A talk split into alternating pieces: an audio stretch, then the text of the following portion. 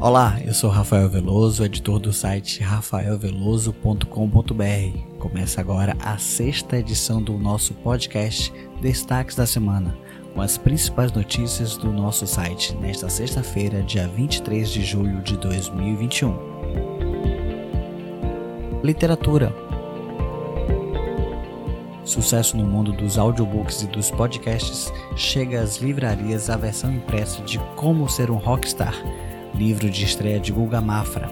A publicação conta a história de um adolescente tímido, desajeitado e cronicamente apaixonado tentando enfrentar o mundo montando uma banda de rock. É uma jornada cheia de cenários hostis e perigosos, como escolas, competições esportivas, professores malignos, crises econômicas e internet de escada mas também é repleto de música, shows, pequenas vitórias, epifanias, amizades profundas e amores impossíveis.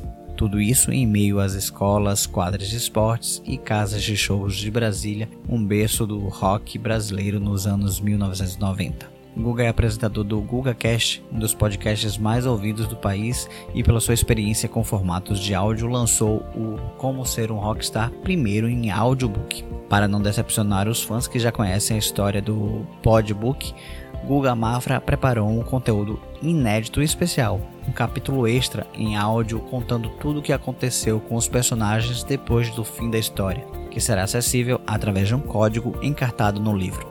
A editora Melhoramentos também preparou brindes especiais para a pré-vinda que começou no dia 13 de julho, Dia Mundial do Rock, como palhetas personalizadas, credenciais de backstages e bottoms. O livro de 256 páginas está à venda nas principais livrarias digitais.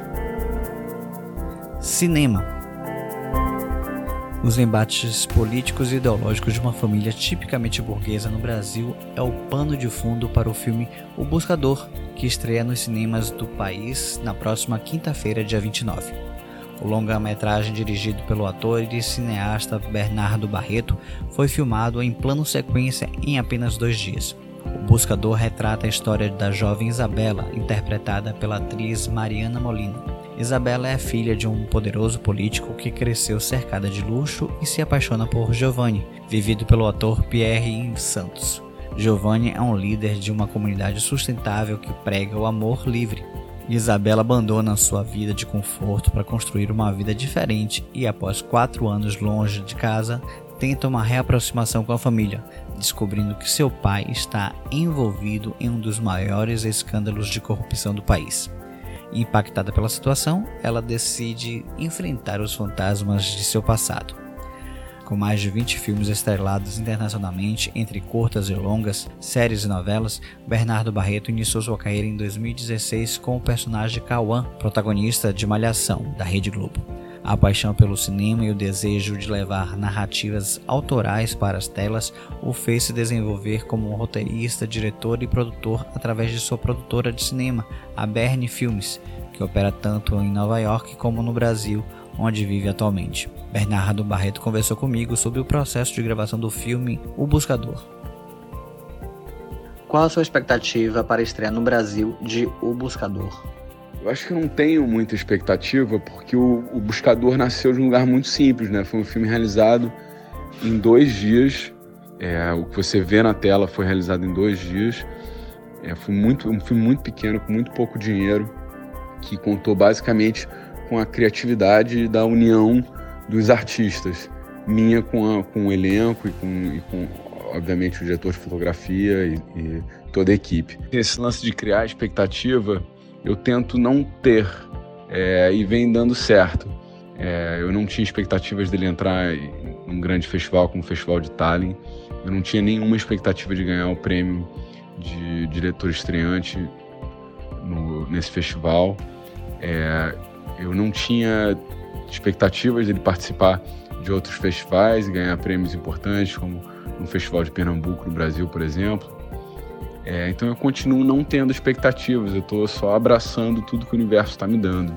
Então estar no cinema no Brasil, principalmente num momento onde a gente praticamente não tem cinema no meio de uma pandemia, já superou a expectativa que eu não tinha.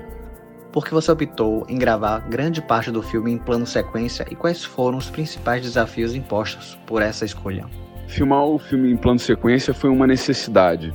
É, eu tinha 21 dias de início, esse era o plano para fazer o filme, sem plano sequência. É, a partir do momento que esses dias foram, foram sendo reduzidos, porque eu queria que tivesse um elenco bacana, queria ter uma equipe, equipamento, uma série de coisas, é, eu fui tentando colocar o máximo de valor na tela.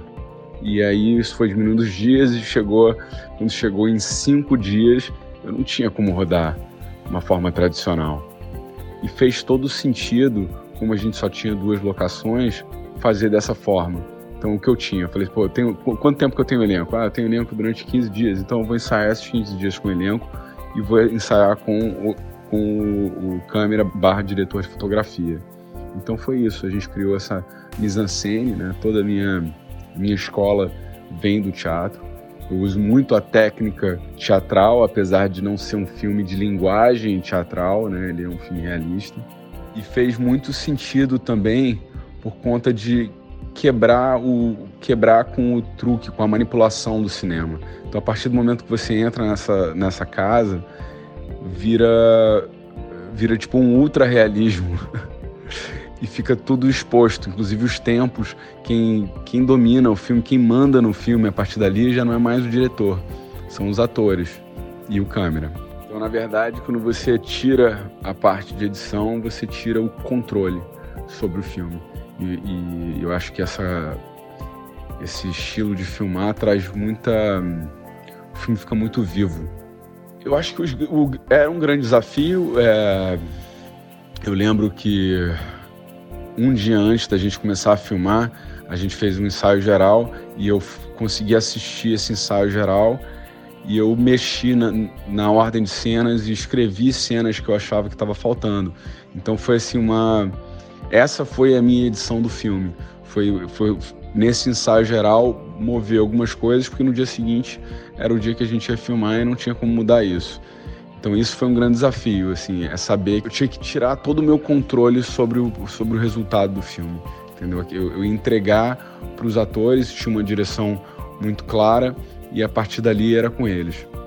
O Buscador usa uma história de amor como pano de fundo para tratar de temas mais espinhosos e presentes no cotidiano do Brasil, né? Como a realidade social, política e ideológica. Como foi a construção desse roteiro? A construção desse roteiro foi mais ou menos assim. Eu estava no momento que eu estava muito voltado para dentro, é, me buscando, buscando novos caminhos para minha vida, me mudando para os Estados Unidos e tentando me reinventar como, como artista. E para isso eu tinha também que me reinventar como, como pessoa, como Bernardo.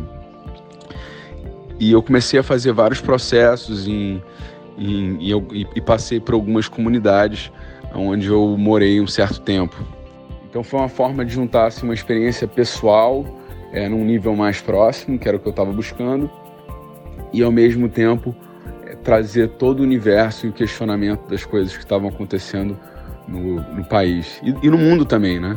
Porque tinha um, esse, esse movimento, ele estava acontecendo em diversos países, como Estados Unidos, por exemplo.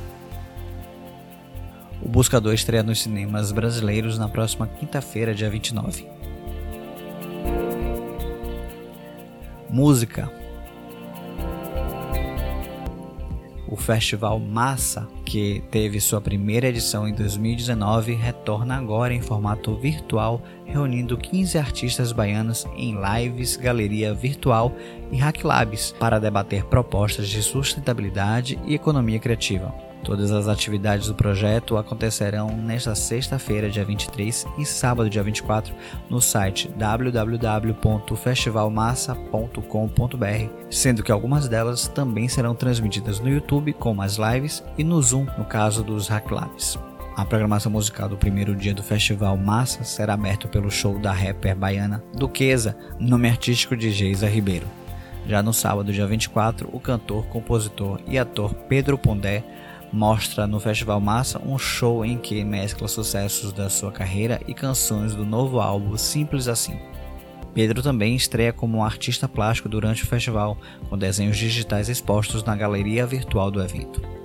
Nesta edição, além da música, as artes visuais aparecem como destaque na programação do festival. O projeto criou uma galeria de artes em realidade aumentada no site, onde estarão expostas as obras de 14 artistas baianos. A cantora baiana Ana Mameto é atração do projeto Domingo no TCA, do Teatro Castro Alves, em Salvador. Neste domingo, dia 25, ela apresenta o registro visual do álbum Saudação, a transmissão começa às 11 horas simultaneamente no canal do Teatro Castro Alves no YouTube e na TVE Bahia. Nas 12 faixas musicais, Ana Mameto faz uma reverência à musicalidade afro-brasileira, revisitando compositores e intérpretes da MPB com quem a artista tem profunda identificação. Saudação traz canções de Dorival Caymmi, do grupo Ticoans, de Vinícius de Moraes e Baden Powell, como do disco Afro Sambas, além de músicas que foram interpretadas pela cantora Clara Nunes. Uma das músicas do repertório de saudação é a canção O Vento, de Dorival Caymmi. Vento que dá na vela, vela que leva o barco, barco que leva gente, gente que leva o peixe Peixe que dá dinheiro, Curimã. Curimã, é, Curimã, lamba, eu Curimã, é, Curimã, lamba, eu Curimã. O show Saudação de Ana Mameto no projeto Domingo no TCA é neste domingo, dia 25, às 11 horas da manhã, no YouTube do TCA. Esta edição do podcast Destaques da Semana vai ficando por aqui. Este podcast é produzido por mim, Rafael Veloso, e por Marco Silva. Se você quiser mandar alguma sugestão de pauta, anote nosso e-mail contato@rafaelveloso.com.br. Para mandar críticas, elogios ou comentários, você pode usar o formulário na seção Contato do nosso site. Não esqueça de ativar a notificação na sua plataforma de áudio favorita para não perder nenhum episódio. Agradeço a audiência de todos e convido ainda vocês a acessarem o www.rafaelveloso.com.br e também a nos seguir nas nossas redes sociais para ficarem ligados em outras notícias de cultura. Se cuidem, bom final de semana e até a próxima!